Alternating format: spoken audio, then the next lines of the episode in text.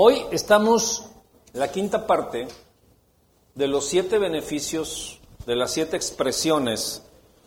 Empezamos desde Semana Santa, de las siete expresiones que el Señor Jesucristo ah, dijo estando en la cruz. Le voy a pagar un, taco de, de abajo el que me diga rapidito las primeras cuatro. No, no, pero,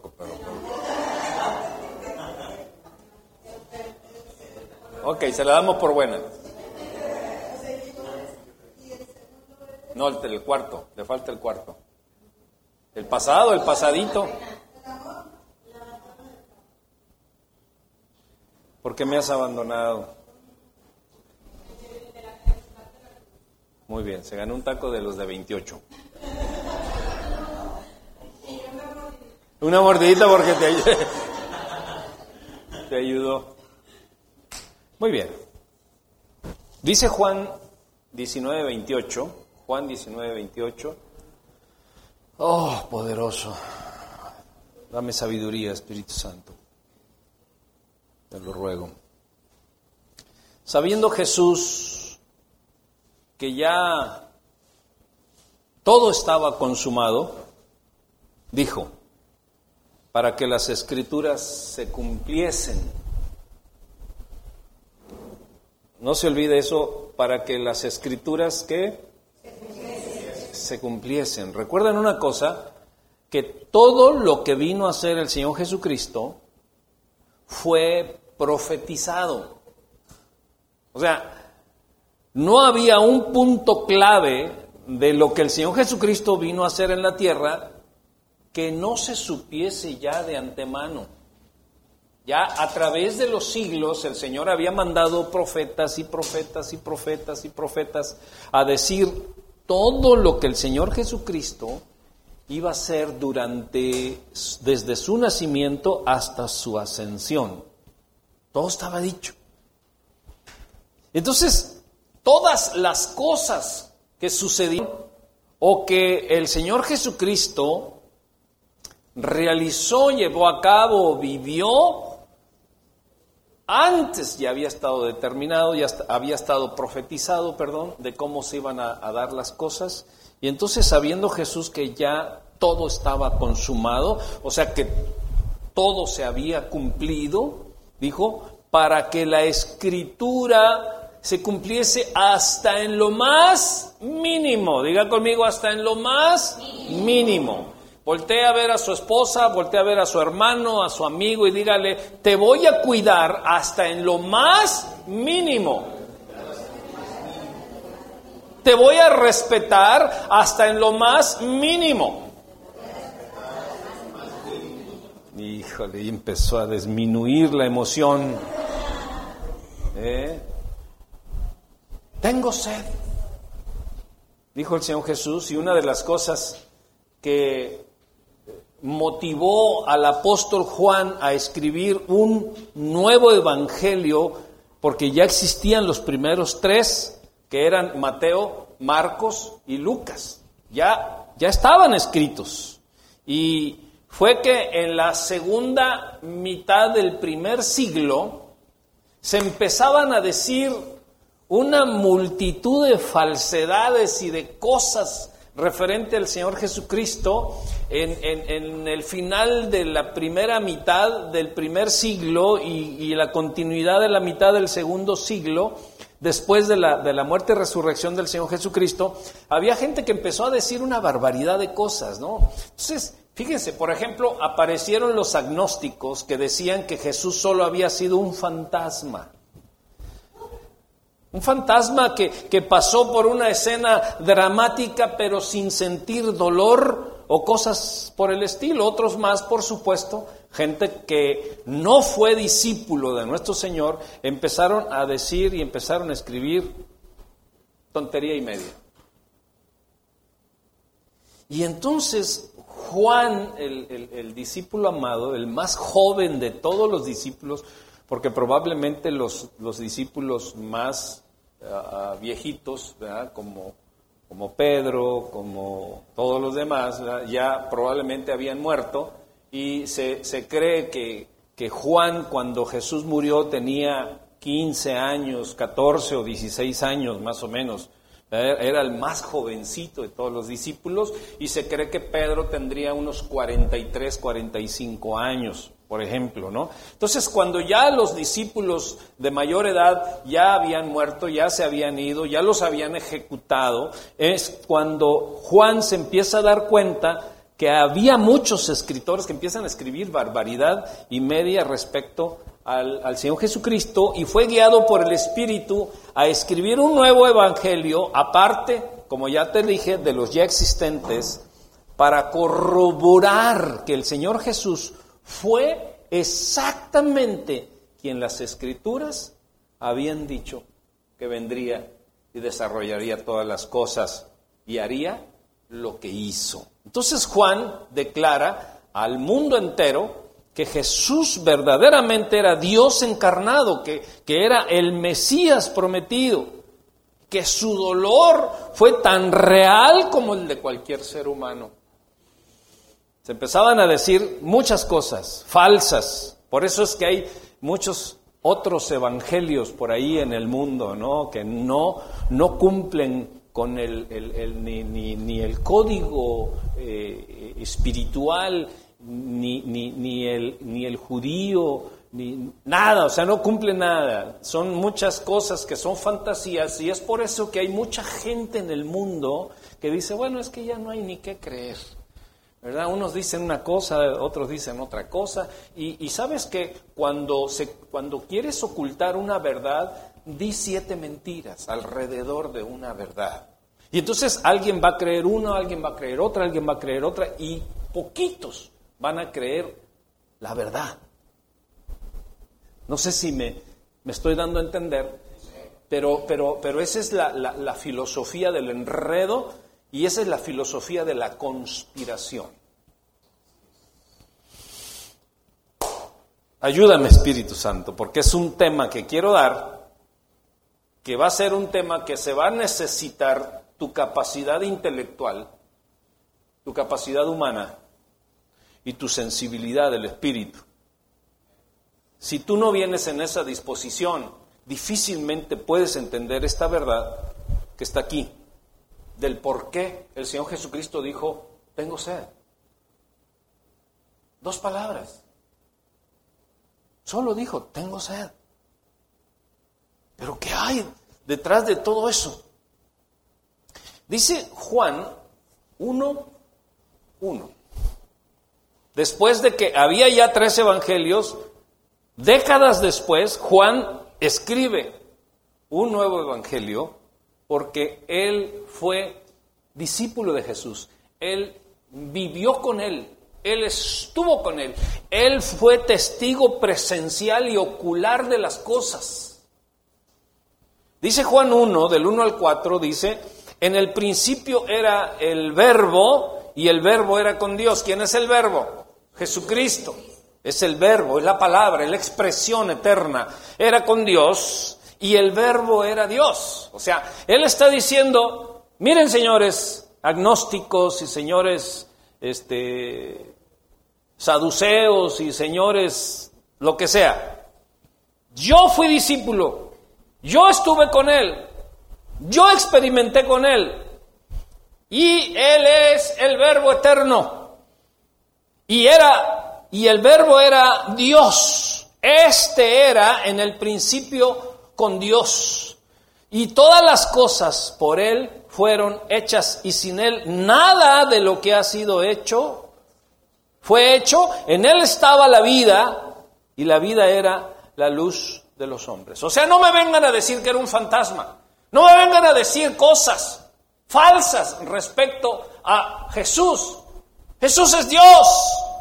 El verbo era con Dios y el verbo era Dios y por él todas las cosas fueron hechas y sin él nada hubiese podido ser posible. Y ese, ese, ese verbo se encarnó y vivió entre nosotros. Y dice ahí en, en, el verso 14, estaba diciendo, no me vengan con cuentos, o sea, yo estuve con él y yo vi su gloria.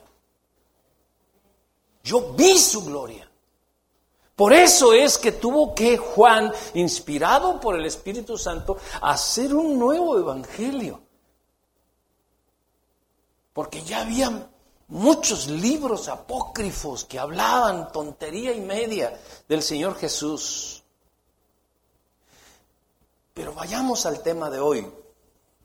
Porque luego de haber sido expuesto un sinfín de, de castigos físicos, tanto dolor y desgaste al Señor Jesucristo, le debía estar produciendo, estoy hablando del castigo al que fue sometido, fue latigado, fue abofeteado, le arrancaban la barba, le escupían, lo, lo, lo, lo golpeaban, lo humillaban y después desde el lugar del tribunal le hicieron cargar una cruz hasta el monte de las calaveras. Para los que han ido a Jerusalén, te puedes dar cuenta que es una trayectoria espantosa y subir a ese monte de las calaveras. Y cuando él estaba en ese momento en que había sido cargado de tanto dolor y desgaste, le debió haber estado produciendo una sed impresionante. Además, debemos considerar como un detalle no menor que toda esta escena se llevaba a cabo durante el mediodía y el comienzo de la tarde. Y considerando que se encontraba en el mes de abril, ya entrada la primavera, y debía haber un calor impresionante en esa zona desértica, después de haber pasado toda esta eh, vía dolorosa y él estaba en la cruz. Y al tener sed, fíjense, este punto importantísimo, al tener sed, en este punto usted puede, su vida puede ser cambiada, puede ser transformada si usted entiende este punto. Diga conmigo, lo voy a entender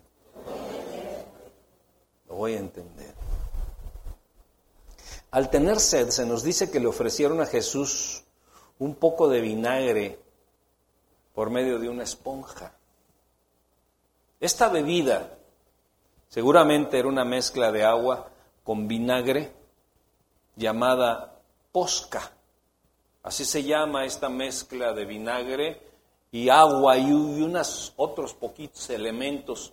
Se llama posca y era habitualmente usada por los soldados romanos durante sus campañas y los tiempos de custodia.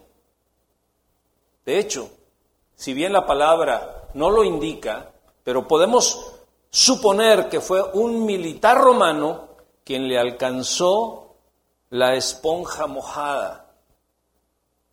Fíjense, diga conmigo, voy a entender este punto. La posca tenía el propósito, en muchos casos, de aliviar el dolor de aquellos que estaban desfalleciendo en la cruz. Pero Jesús se negó y no la tomó.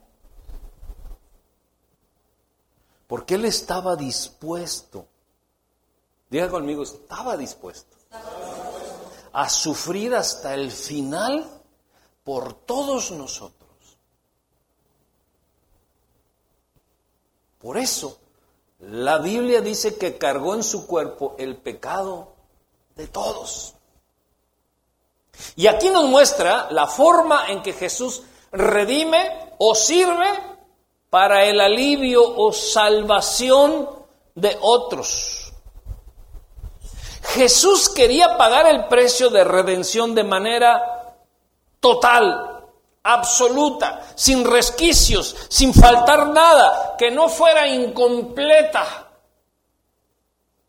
Quería cargar hasta el más mínimo y el más grande de los dolores causados por el pecado de la humanidad y le ofrecieron la posca, porque la posca servía como anestésico Se sentía como una especie de adormilamiento corporal, una letargia, una relajación en el cuerpo para poder mitigar un poco el dolor que se tenía para darles una buena muerte. O sea, era como una especie era como una especie de bien morir que se le daba a todos los que estaban crucificados, porque sabían perfectamente que una de las cosas que sufría el crucificado era la deshidratación impresionante, de tal forma que la lengua se pega al paladar de esa deshidratación. Y, al estar eh, crucificado después de tanto latigazo, de tanto herida, estaba deshidratado porque había perdido la sangre y había perdido a través del calor abrumador, a través del sudor, estaba deshidratado y el Señor tenía sed.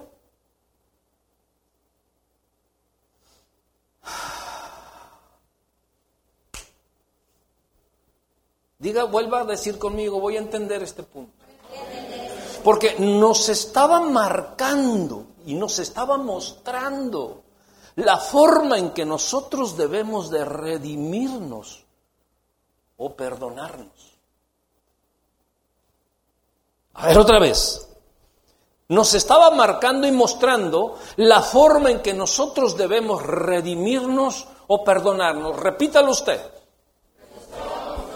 nos estaba marcando y mostrando.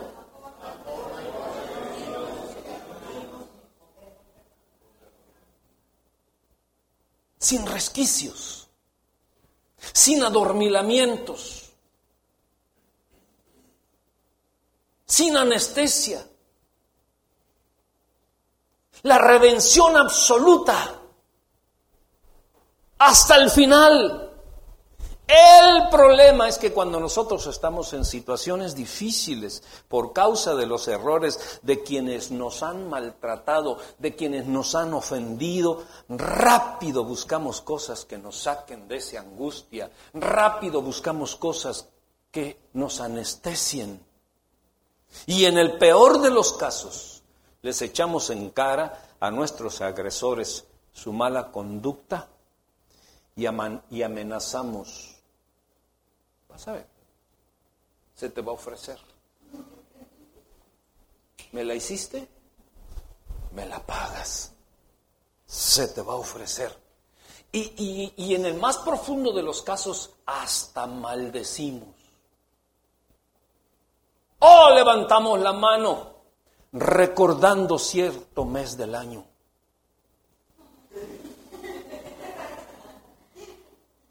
Porque no entendemos, no entendemos a profundidad lo que el Señor nos mostró en la cruz. Y buscamos desesperadamente el vinagre que dirima, que diluya, por lo menos adormezca mi condición. Es que no saben lo que me han hecho, lo que yo sufro. Y empezamos a buscar adormilamientos. Empezamos a buscar, en vez de enfrentarlos con toda honestidad y entrega y decir, que estoy pasando esto, pero quiero redimir esta situación y esta circunstancia y tengo que tomarla de frente como lo hizo el Señor Jesucristo. Si tengo que perdonar a alguien a pesar de mi dolor, yo solo me voy a enfrentar íntegramente a ese dolor, a esa angustia, a esa condición y sed. Porque quiero redimir completamente al que me ha ofendido al que me ha hecho daño. Yo no tengo por qué cargar toda la vida el dolor, el error que esta o aquella persona me ha hecho a mí. Diga conmigo, estoy entendiendo el punto. Jesús dijo, perdónense o ámense unos a otros. Y esta es la dimensión o la manera para hacerlo.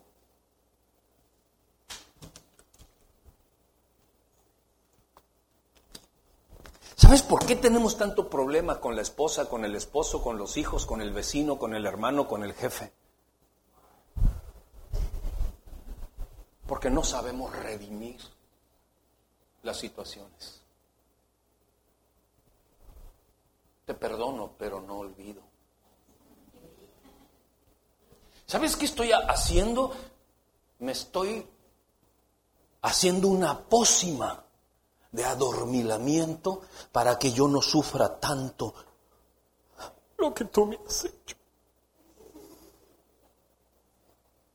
Porque no tengo ni la información ni el valor para enfrentarme.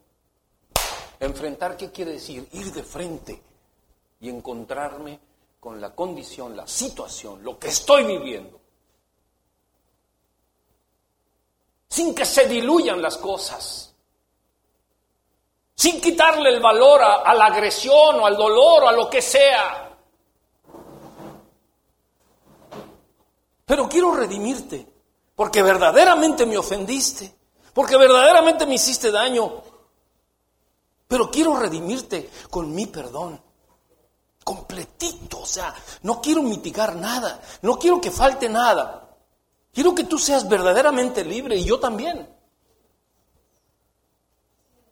Pero normalmente, ¿qué hacemos?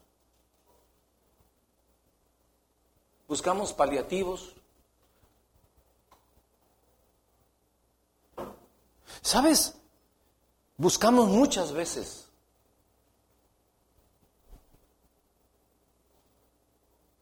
manipulaciones. Empezamos a manipular.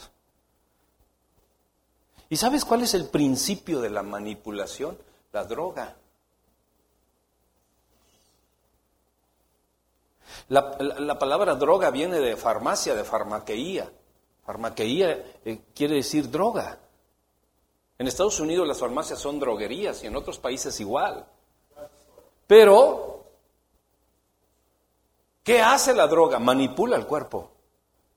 No me importa tu sentimiento, no me importa lo que sea, yo voy a hacer lo que yo quiero.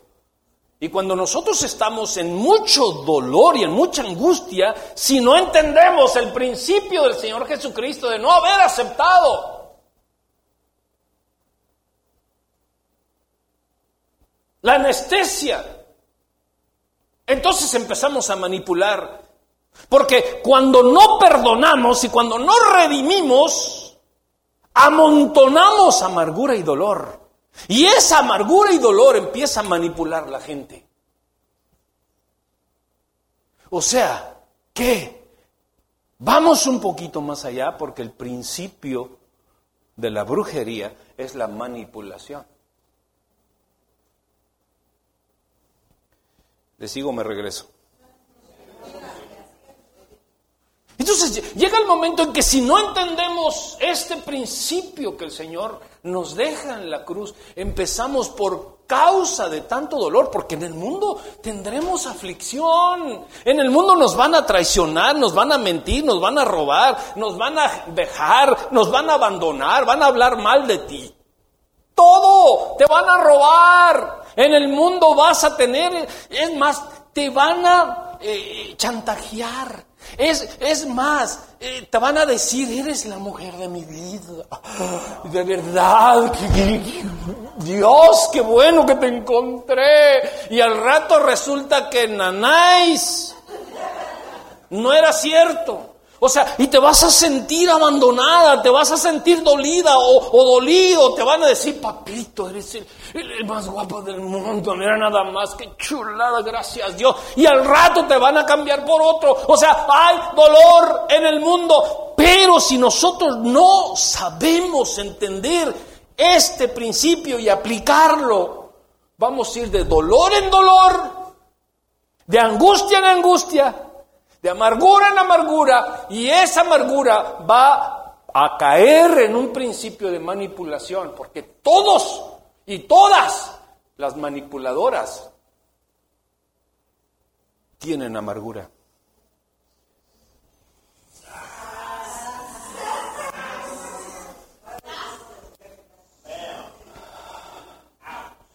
Todas y todos, dije, no nada más todas.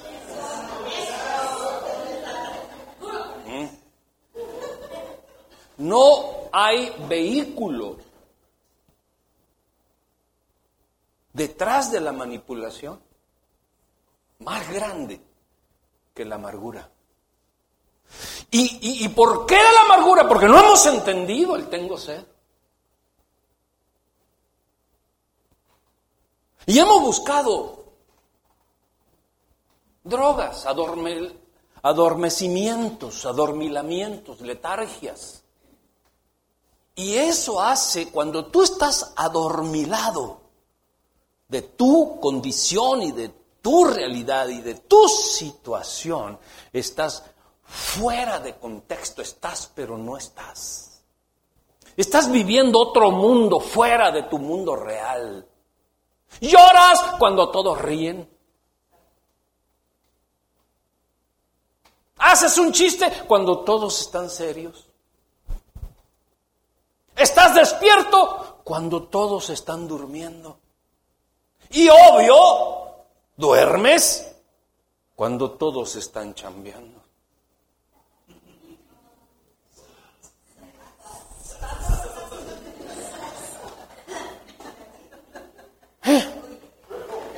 ¿Y sabes qué? Le empiezas a echar la culpa a todo mundo. Pobre suegra, no es tan mala. Y se ríe la suegra allá atrás. ¿Qué vamos a hacer? Yo sé. La suegra no está... Es más, Trump es simpático.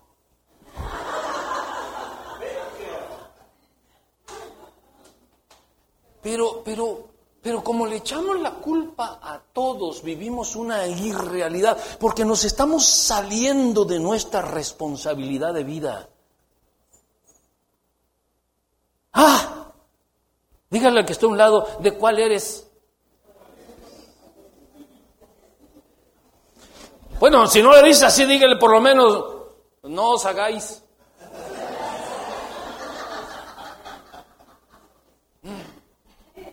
Jesús nos dijo, ámense unos a otros. ¿Cómo, ¿Cómo yo puedo amar a este varón? ¿Por su barbita?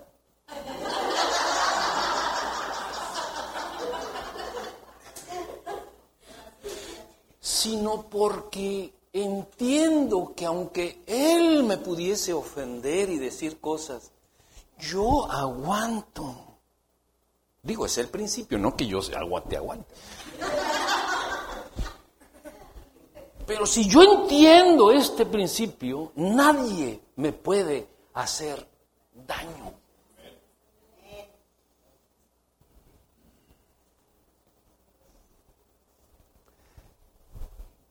Puede ser una persona con un blindaje impresionante. Y cuando tú tienes un blindaje en ese sentido, eres íntegro. Y eres quien eres en Dios.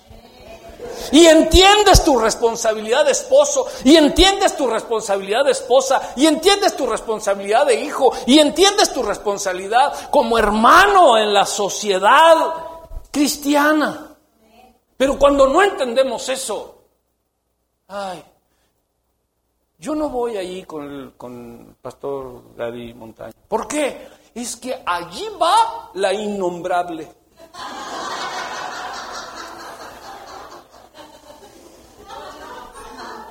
O sea, voltea a ver a, a, la persona que está a un lado, diga, o sea, hello. Eso indica que nunca entendieron el hecho de que si te encuentras en una situación de ese tipo, tú digas, venga con todo. Con todo. el, el mundo, fíjense, el mundo dice que hay mucha gente que le pone el pecho a las balas. No dice así el mundo, poniéndole el pecho a las balas. ¿Qué quiere decir? Que se está enfrentando a lo que venga, con, con valor, con lo que sea. Vamos para adelante, no importa el sufrimiento. Y acá en la iglesia, ¿qué hacemos? nos quejamos de, uno y de otro. Y ya viste, ya te fijaste. Y, puro chisme. El pastor no me saludó. ¡Ah!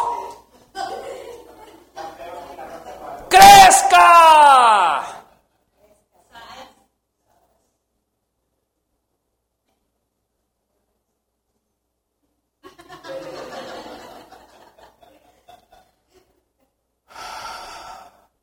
ya está, se apagó esta cosa. Crezca. Es un complot. Sé que hay personas o familiares bien difíciles de amar. Bien difíciles de perdonar. ¿Por qué? Es que, es que, ¿sabes cómo son? No, lo que pasa es porque no estamos dispuestos a pagar el precio del dolor que éste contiene. Porque nos es muy fácil decir y criticar.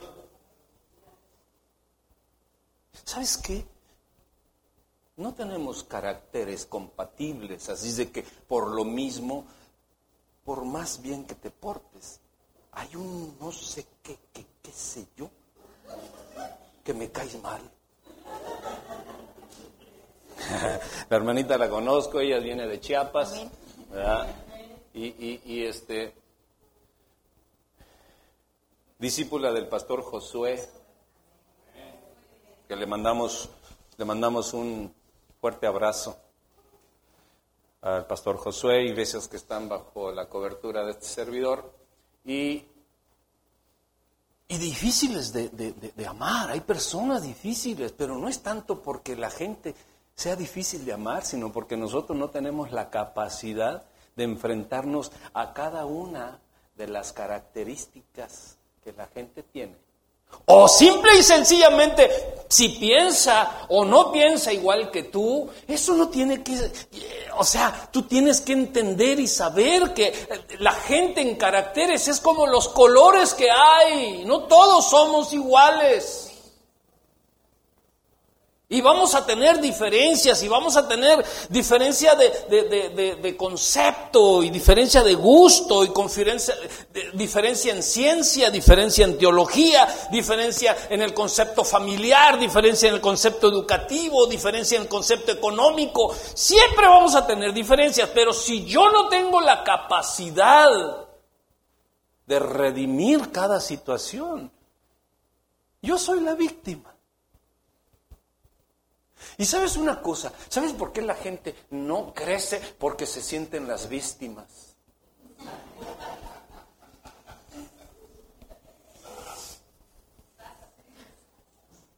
Pura víctima. Es que si tú supieras. Es que mira, no te cuento lo que no te quiero contar, pero bueno, te lo voy a decir rapidito. O sea, puro chisme. ¿Eh? Puro Una vez, una vez este, yo, yo, yo, en una, en una, en una congregación donde el Señor, en un cierto estado de la República, donde el Señor nos había, nos permitió levantar una congregación, había una hermanita que yo sabía que era bien chismosa. ¿verdad? Y, este, y seguido, seguido, este, hacíamos a un lado la posca para poder este, absorber todo eso. Y una vez la vi que llegó a la iglesia así, y, y, llevó y subió y le dijo, hermana, ¿cómo está? Que le digo yo, hermana. Bien, pastor, dice, eh, ya me voy porque tengo prisa. Le digo, es que le tengo un chisme muy bueno. Y se me queda mirando y dice, bueno, pero rapidito. ¡Ay, ay, ay!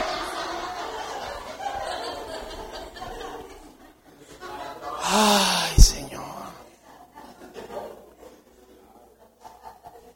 Si tú estás dispuesto a pagar el precio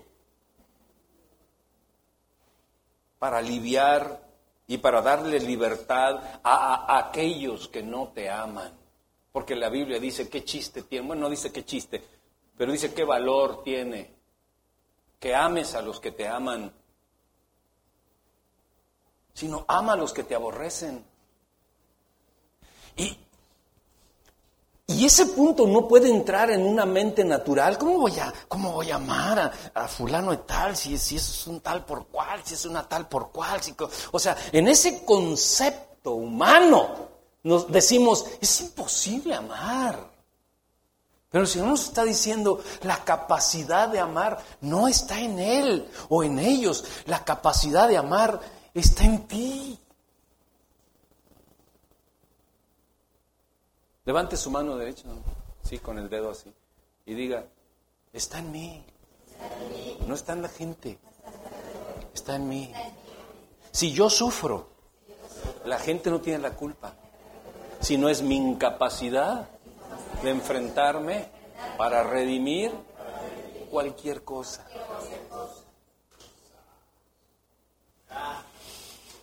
La gente sufre, la gente llora, la gente se angustia. ¿Por qué? Porque la gente es mala. Sí, el mundo es malo. Dice la escritura, en el mundo tendréis qué cosa? Aflicción, pero confiad porque yo he vencido al mundo. ¿Cómo lo venció? Diciendo, tengo sed y negando el vinagre, la posca. ¿Eh? Él no estaba diciendo, ah, pobrecito de mí, tengo sed. No, él estaba reconociendo su condición, su situación era muy difícil. Y él estaba manifestando lo que él tenía y sentía. Pero en ese momento en ese momento de tanto dolor, de tanta angustia, de tan... Yo estoy seguro que cuando el Señor Jesús dijo, no lo dice la Biblia, lo, lo dice mi intuición, de que cuando Él dijo, tengo sed, volteó a ver una mirada de un amigo, de un hermano, de alguien que lo entendiera. Y aunque ahí estaba María y otras mujeres, y ahí estaba Juan, no lo entendieron. Y tuvo que ser un pagano, un romano, el que, ah, tenemos esto. Toma. Y es por eso que se han filmado tantas películas respecto a este soldado romano. Y el Señor Jesucristo le negó. Porque cuando tenemos problemas, no es pecado confesar nuestro problema. Pero tienes que saber a quién te diriges y quiénes son los ojos con los cuales te vas a encontrar que pueda tener compatibilidad contigo, que pueda tener compasión contigo en la posición en la que te encuentras. La palabra compasión quiere decir sufrir con. Buscar a otro que entienda, que no ha aceptado el vinagre, la posca, y que se ha enfrentado y que ha salido victorioso porque sabe que Dios le ha ayudado y porque sabe que se ha enfrentado a las cosas y porque es un testimonio, no un chisme, sino un testimonio de victoria. Y normalmente cuando estamos en situaciones difíciles, nuestra mirada quiere buscar a alguien que no tenga que no tenga posca.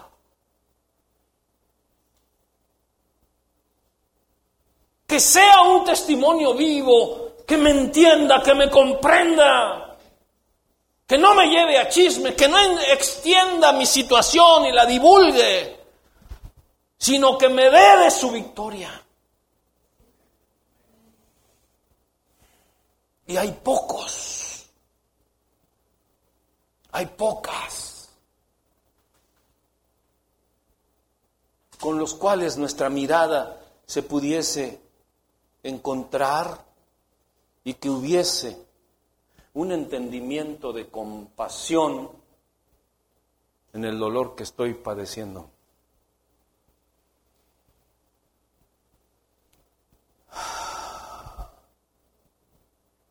Porque no estamos dispuestos a pagar el precio para alivio de las personas. Y no estoy hablando de un sometimiento a los caprichos de la gente que nos maltratan. No estoy hablando de eso. Porque hay personas que por más que tú les aguantas y les soportas, siguen siendo crueles, siguen siendo... Aléjate. ¿Mm?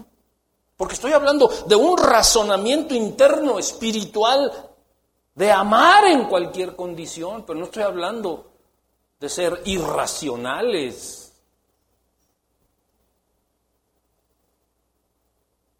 Eso no quiere decir que deje de usar la sabiduría del Señor, sobre todo cuando peligra tu integridad física o mental o la de tus hijos por constantes agresiones, mentiras, traiciones y una tras otra, porque se puede perdonar y amar de lejecitos.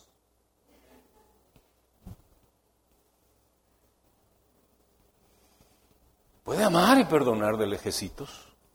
Mira, ¿sabes qué? Tu forma de ser es muy agresiva. Tu forma de ser constantemente me pone en peligro.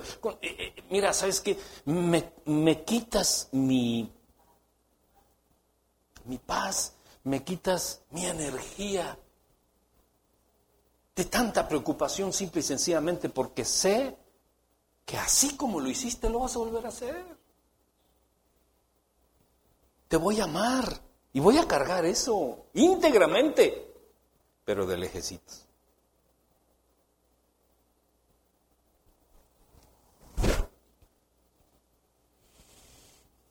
No, pero es que sí, yo no puedo vivir sin él. Es que yo no puedo vivir sin ella. Es que ella tiene un no sé qué, qué, qué sé yo. Y entonces, tu problema es peor. Porque aparte de que no sabes redimir una situación y enfrentarte a una situación, cargas con una manipulación. ¿De quién? De ti mismo. De ti mismo. Por eso les digo que el cristianismo es una vida práctica, no es una vida religiosa. No es una vida de dogmas.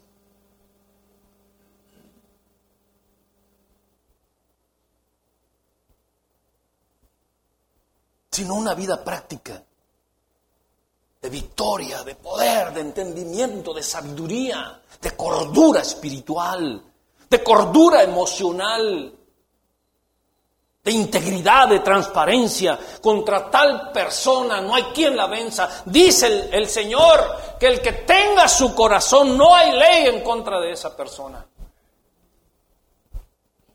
Pero a Dios lo tienen como religión, como, como costumbrismos, como por, y, ¿y quién tiene la culpa? Pues muchos religiosos.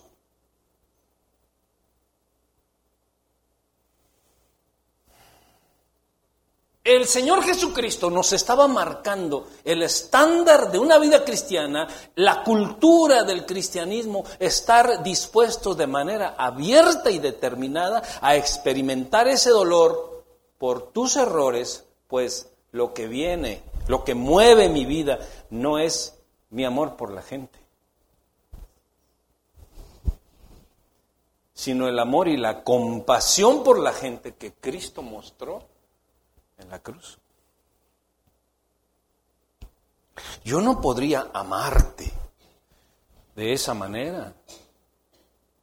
Porque yo necesito el amor sobrenatural de Dios para amarte de esa manera. Y si yo te amo de esa manera, tú y yo somos libres y victoriosos.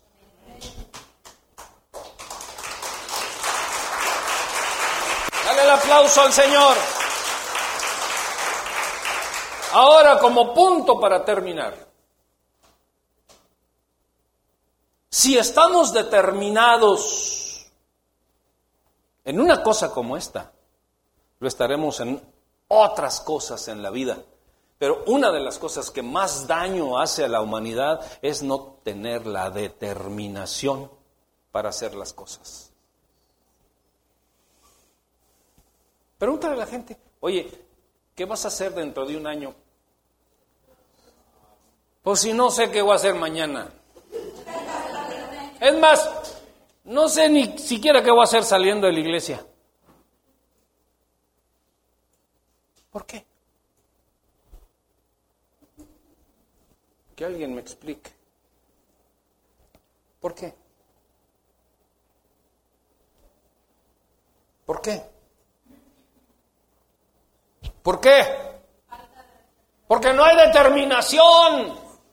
Porque la determinación nos lleva a realización de proyectos. Y la realización de los proyectos nos mantienen ocupados y nos mantienen en agenda y en metas. Digo, parece este un mensaje de esos, este, la fuerza estará contigo, ¿cómo se llama? De esos, este, motivacionales, de estos coaches motivacionales. No, pero yo te estoy diciendo una verdad. La falta de determinación en la vida nos puede tener bien amolados, todos los sentidos. No creemos en nadie ni en nada. Y decimos, solamente creo en mí. No es cierto, no crees ni en ti, porque ni siquiera sabes qué vas a hacer mañana.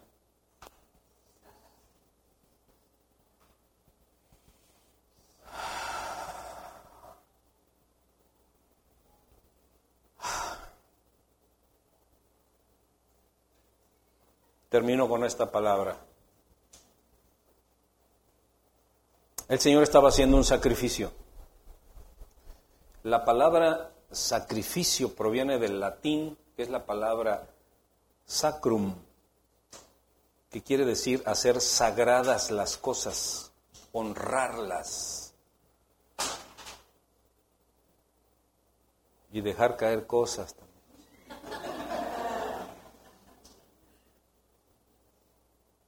Lo que el Señor Jesús estaba haciendo en la cruz por ti y por mí lo tomó como algo sagrado. ¿Sabes por qué no podemos amar a nuestras esposas? Pueden ser nuestras compañeras, la madre de nuestros hijos, pero no las podemos amar porque no hemos hecho sagrado nuestro matrimonio.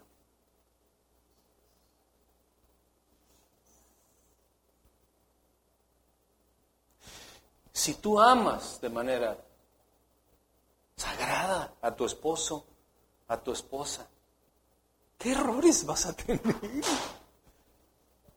Otra cosa que se está cayendo. Tan nervioso el diablo, dejando caer cosas. Si tú, aunque no, aunque no fueses muy sabio, pero si tú elevas las cosas a lo sagrado. ¡Wow!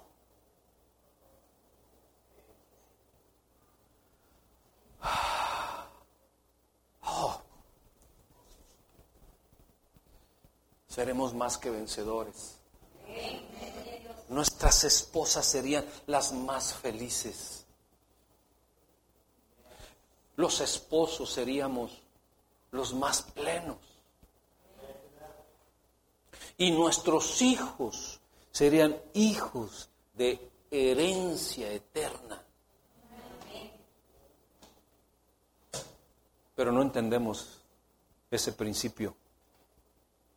Y pensamos, nos repartimos las responsabilidades. A ver, tú lavas y yo plancho. ¿Mm? Aunque claro, nosotros los hombres terminamos lavando y planchando.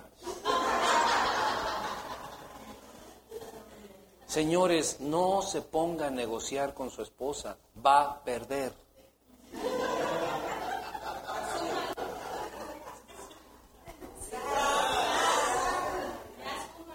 Mejor ámela de manera santa.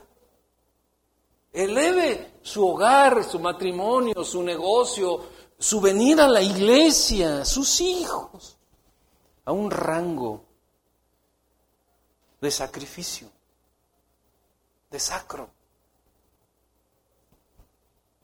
Y el Señor Jesucristo estaba haciendo un sacrificio y estaba elevando lo que estaba haciendo a una manera sacra, una manera santa, porque estaba haciendo un sacrificio.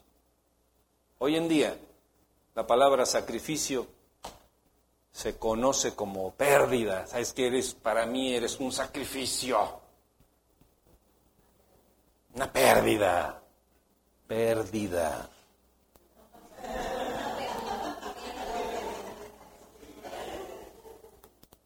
Me eres un escarnio. O sea, no tienes llenadera, mujer. Ya te gastaste lo que yo me voy apenas a ganar en este año, ya lo tienes gastado. Bueno, pero esos no vinieron hoy.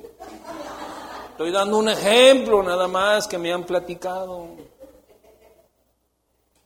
O sea, el sacrificio lo vemos de una manera tan diferente a como el mundo lo ha aplicado. Tú no sabes cuánto yo me he sacrificado por ti. Tita, no sabes cuánto me he sacrificado por ti. Y tú me pagas con eso. Pero bueno, si ya estoy acostumbrado al sacrificio, pues ¿qué más? Ahí le damos, ahí le seguimos. Ni para dónde hacerse. Me eres un sacrificio.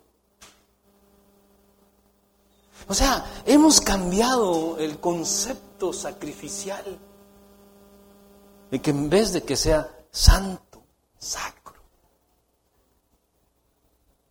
a me eres una carga, es un sacrificio. Por eso el Señor Jesucristo no aceptó la posca. Y yo quiero que en esta mañana usted renuncie a la posca. porque estamos tan acostumbrados a la posca. Dije posca, no vodka.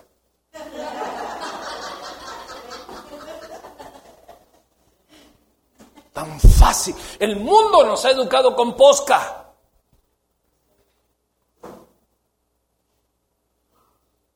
La sociedad, lo que hemos heredado de nuestros padres, abuelos, bisabuelos, ha sido posca tras posca.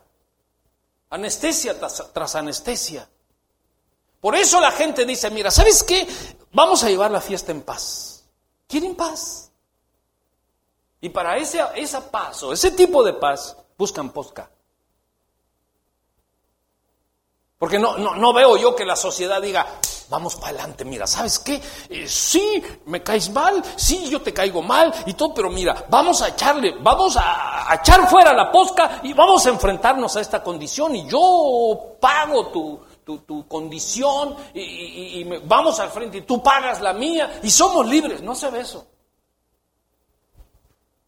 Evitamos Ay, ahí viene el tuercas. No, hombre, si vieras qué problemático es ese tipo, man. La verdad. Ahí viene Doña Chona. ¡Uh, Doña Chona! No, O sea, empezamos nosotros a calificar porque estamos acostumbrados a la máscara del posca. No se me vayan. En el baño no hay posca. Póngase de pie, por favor. Ay, Señor.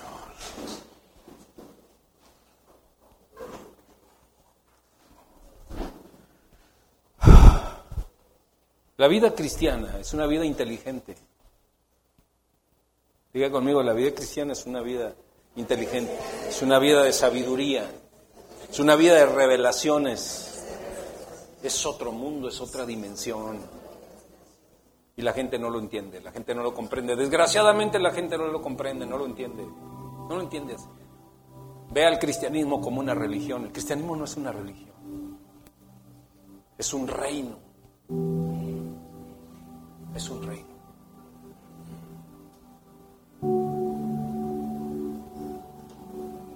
Padre, ¿por qué me has abandonado? Porque estaba cargando todo tu pecado y, el mío. En ese momento Jesús estaba siendo pecado, estaba siendo maldito. Dice la Escritura que como un maldito estaría en la cruz, llevando encima de él tu pecado y el mío. Por eso aguantó hasta el final. Porque Dios es un Dios de leyes, Dios es un Dios de principios. Y si iba a dar salvación a la humanidad, tendría que estar secundada por elementos legales. Y alguien tenía que pagar la desviación y el pecado del hombre, alguien que no fuera pecador. Y dice la escritura que él buscó en el mundo quién, no encontró uno solo. Y entonces él se encarnó para venir como hombre y pagar el precio. Y él como un hombre sin pecado porque Satanás tenía derecho a todos los pecadores, pero no tenía derecho a alguien que no había pecado. Y rompió la ley porque agredió y llevando a la cruz a alguien que no tenía pecado, que no tenía maldición. Y ahí fue donde el Señor Jesucristo tomó las llaves de esa transgresión pagando Él con su inocencia toda mi culpa y toda la tuya.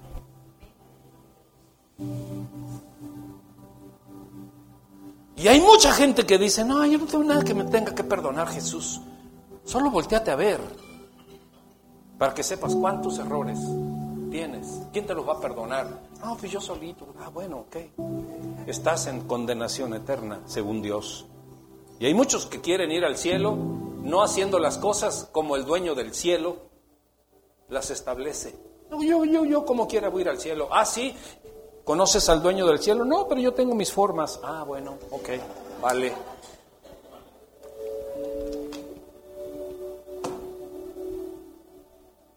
Repita conmigo, la vida cristiana es de sabios. Es para gente inteligente para quien quiera las revelaciones del Dios viviente. Ahora en este momento levanta tu mano derecha para hacer un pacto con tu Creador. Deja que el Espíritu Santo te inspire esta mañana. Deja que Él te inspire. Deja que Él te lleve a pensar cosas que estén dentro de la sabiduría, de la inteligencia del Señor. Acuérdate de todas las cosas que has pasado en tu vida. Y acuérdate de las condiciones difíciles que has pasado y de cómo le has echado la culpa al que verdaderamente tiene culpa. Eso no es ningún problema. Pero no le puedes echar la culpa a nadie para poder redimir estas situaciones, porque solamente tú las puedes redimir. sin posca. Sin posca.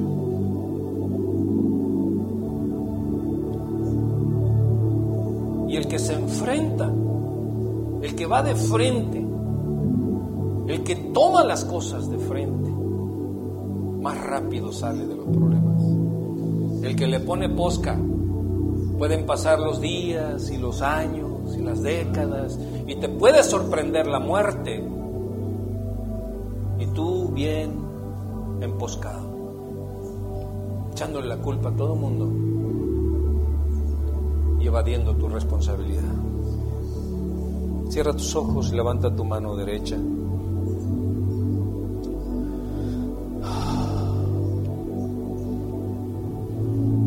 Señor Jesús, gracias por esta revelación. Ahora entiendo lo que tú dijiste en la cruz cuando mencionaste tengo sed. Y entiendo por qué no recibiste el posca. Porque querías llevar, Señor, de manera total, íntegra, dolor por mí. Y ahora, Señor, quiero echar fuera todo posca, todo el posca que me ha hecho daño. Y voy a enfrentarme de manera directa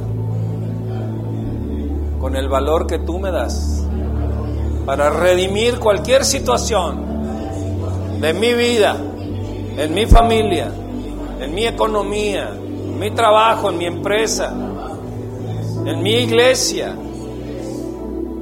en mi hogar. No le voy a echar la culpa a nadie. Dame el valor, Señor, de enfrentarme de manera sacra a toda condición, Señor, para honrarte en espíritu y en verdad. Ahora empieza a bendecir a tus enemigos, empieza a bendecirlos, aquellos que te han hecho daño, aquellos que, que te han quitado energía y que ha sido para ti doloroso y cansado. Empieza a bendecirlos, empieza a decir yo de manera frontal lo que a mí me corresponde de dolor, lo que a mí me corresponde de angustia, lo que a mí me corresponde, yo lo tomo, yo lo tomo. Yo lo tomo. Y aparte de tomarlo, también te empiezo a bendecir. Te empiezo a rodear de bendición. Porque esto me hace crecer. Porque el amar es la mejor expresión que pueda tener la humanidad. El perdonar es de manera sacra, no de manera estorbosa o pesada o cargada, sino de manera santa, sacra. Tomo y, reconozco mi hogar como algo sacro, como algo santo. Reconozco la iglesia como algo sacro, algo santo. Quiero elevar mi vida para tomar la sabiduría de Dios de manera honorable y de manera sacra. Señor, perdona mi pecado, perdona mi error, todas, Señor, las cosas que he hecho mal, las pongo delante de ti, Señor, para que tú hagas con ellas como bien conviene. En el nombre de Jesús. Ahora, yo te reconozco, Señor Jesús, como mi único y suficiente Salvador. El único que fuiste a la cruz a pagar por mi pecado y a declarar tengo sed. No aceptaste el posca por amor a mí. Escribe mi nombre en el libro de la vida, Señor. Y dame la revelación de la salvación en el nombre de Jesús. Amén. Siga con sus ojos cerrados. Dios le va a revelar algo. Dios le va a revelar algo.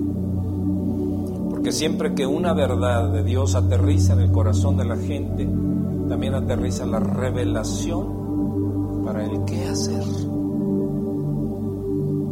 Para el qué hacer. El problema del mundo es que sabe muchas cosas, pero no sabe cómo hacerlas o qué hacer. Lo glorioso de Dios es que cuando nos revela una de sus verdades, nos da el cómo y el qué, o el qué y el cómo. Padre, en el nombre de Jesús yo te pido que venga tu revelación, Señora, a estos tus siervos y siervas, a tu creación una revelación gloriosa, Señor, para saber qué hacer.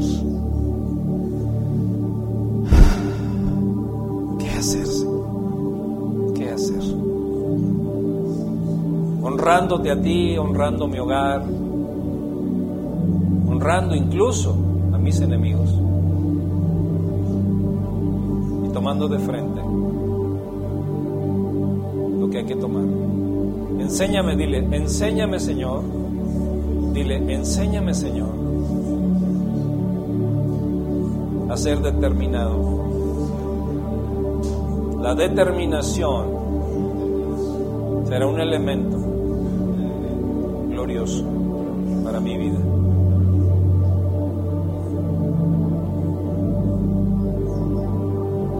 Hay momentos en que estamos cansados ya de vivir una vida rutinaria, de no salir de lo mismo,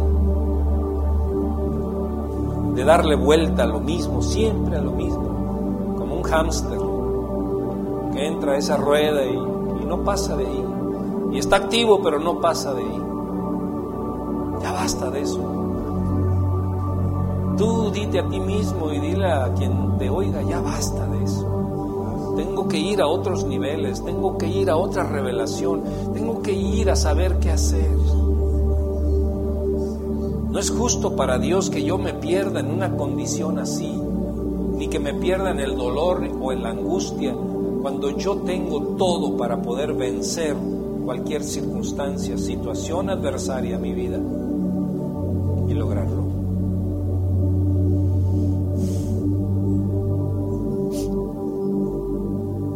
Levanta tus dos manos y ponlas así como, como si fueras a recibir algo, como si el Señor fuera a llenar algo en ti. Hazlo, no te pena, no te pena.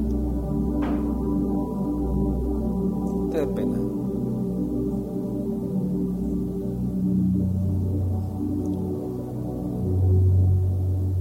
Hay miembros de sectas satánicas que apenas el guía les dice algo que hacer y lo hacen de inmediato. Y están pactando con el diablo, con Satanás. ¿Por qué no hacerlo con Dios? ¿Por qué no hacerlo con Dios? Dile, Señor, llena mi vida tu verdad. Quiero que mi corazón y mi mente y aún mis emociones, Señor, sean llenas de tu Santo Espíritu, de tu sabiduría, de tus revelaciones, para beneficio de mi familia, de mi hogar, de mi negocio, de mi economía, de mi propio corazón, Señor.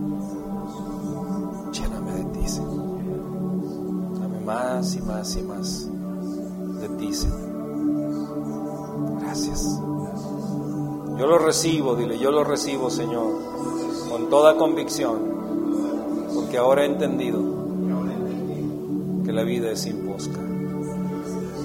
De frente, en la verdad que tú nos revelas. Gracias, Señor Jesús. En Cristo Jesús por su sangre.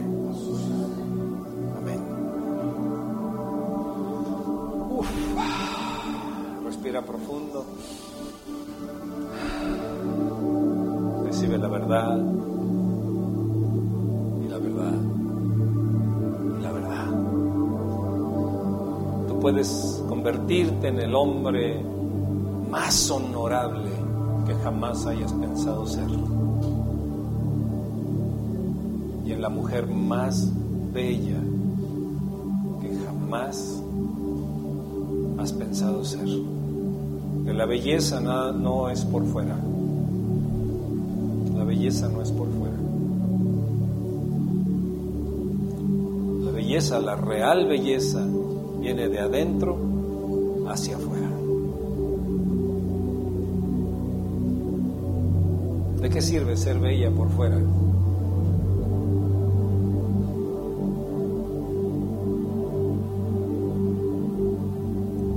ser honorable qué sirve ser apuesto por fuera y ser despreciable por dentro? tiene sentido. La, la vida va en, en un salto de aquí para allá porque, porque no hay compatibilidad lo de afuera y lo de adentro. Porque el único que puede hacer que haya una verdadera entre el interior y el exterior. Es Dios, porque Él nos creó y el propósito de vida, Él nos lo dio. Wow, toma la mano de la persona que tienes a un lado y vamos a cantar un canto final. El primer eh, canto,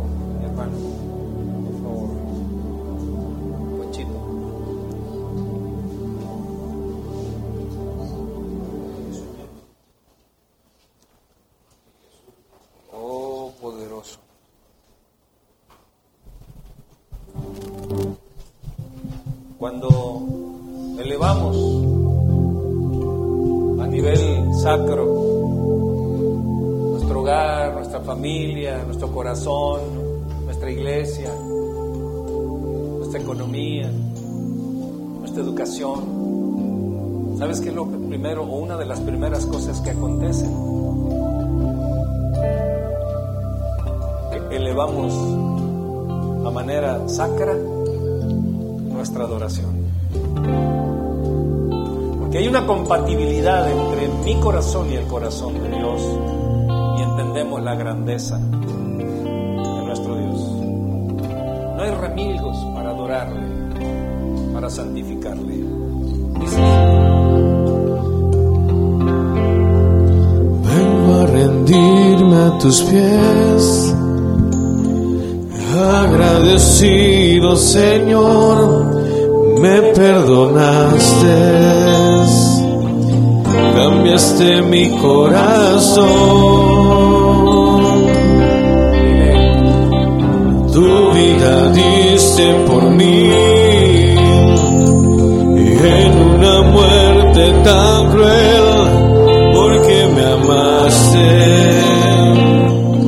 siendo yo un vil pecador quiero postrarme ante ti Jesús y en silencio. Reconocer que tu amor reconocer que tu amor por mí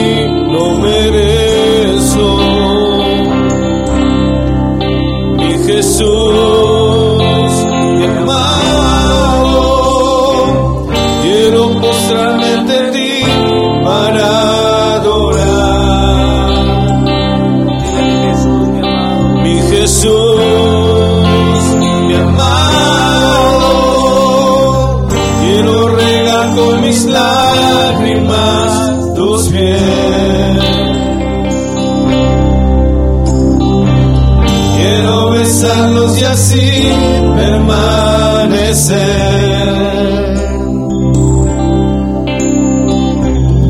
Y derramar ante ti todo mi ser. Dile mi Jesús, mi amado, mi Jesús, mi amado, quiero postrarme ti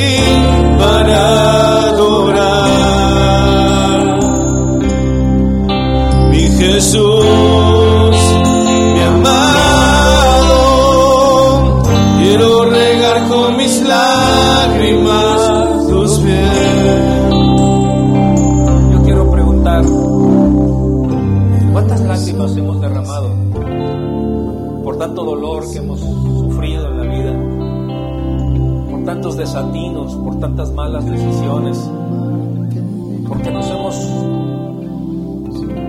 guiado por las cosas del mundo y las cosas superficiales y nos han causado dolor tras dolor, pérdida tras pérdida. Hemos perdido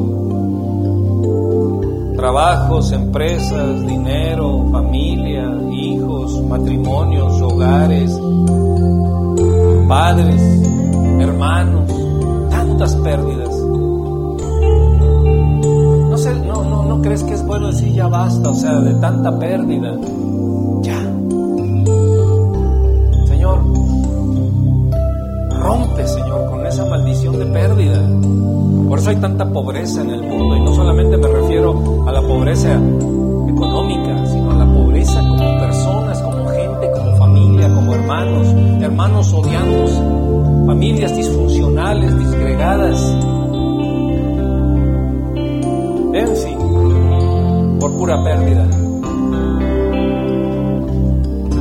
Levanta tus manos a Dios y dile, ya basta, Señor, yo ya no quiero vivir eso, Señor.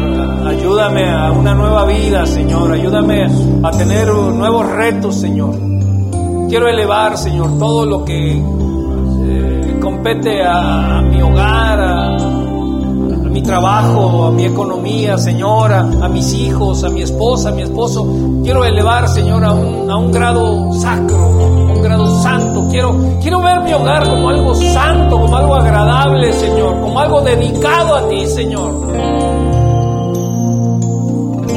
Como algo poderoso, Señor, contra lo cual no hay ley ni hay enemigo. Si Dios es con nosotros, ¿quién se puede atrever a estar en contra nuestra?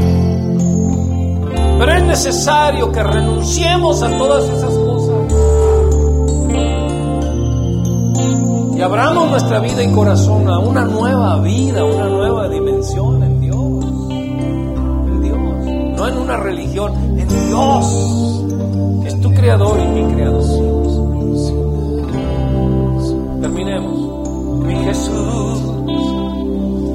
Reconocer que tu amor por mí no merezco. Mi Jesús, mi amado, quiero postrarme ante ti para adorar. Mi Jesús,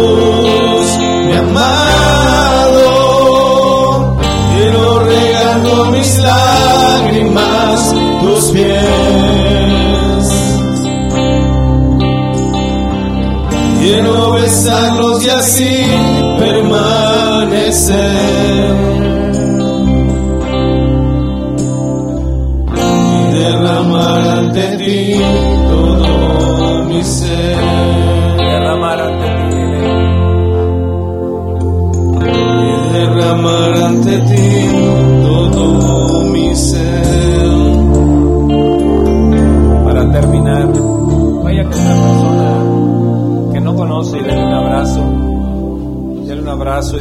No te conozco, pero, pero quiero darte un abrazo sacro. Quiero darte un abrazo diferente. Vaya, salga de su lugar, no espere que alguien venga a usted. Usted busque una persona, tome la iniciativa la iniciativa de hacerlo.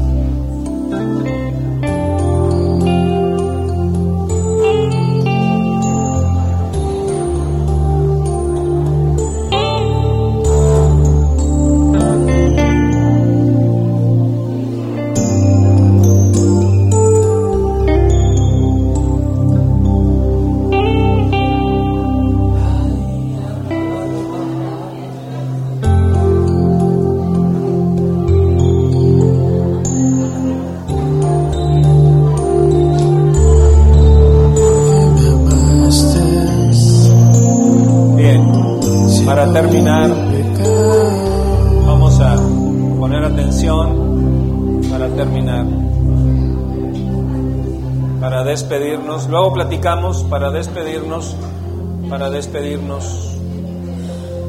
Quiero comunicarles, quiero comunicarles que andamos buscando un lugar más grande. Escuchen esto. Andamos buscando un lugar más grande. Aquí no cabemos, aquí estamos temporal estamos esperando el milagro de que el Señor nos dé la economía para construir un edificio donde va a ser un complejo de varias cosas en el ministerio. Y mientras tanto estamos buscando un lugar que por lo menos sea dos o tres veces más grande que este, que tenga salones para los niños y oficinas.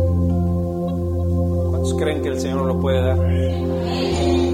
Claro que sí, claro que sí. Así es de que váyase con esa expectativa de que pronto tendremos un otro lugar y este y a lo mejor aquí nos quedamos con esto para un negocio.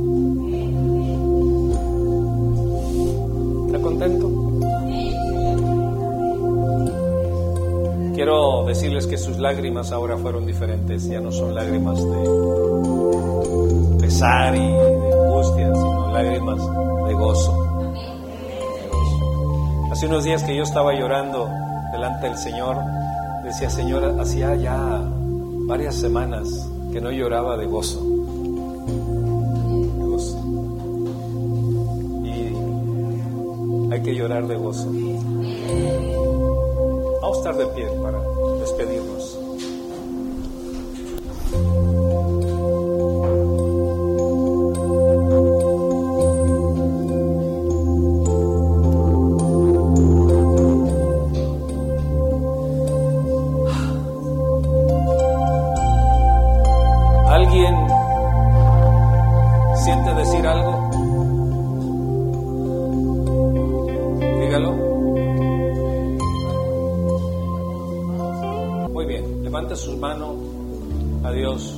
Padre, en el nombre de Jesús, te damos gracias.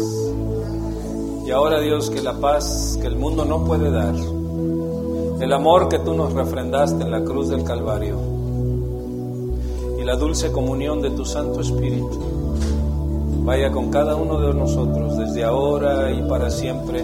Y el pueblo de Dios dice, amén. Somos Una familia con propósito y todo lo prosperará. Dios me los bendiga, salúdense unos a otros.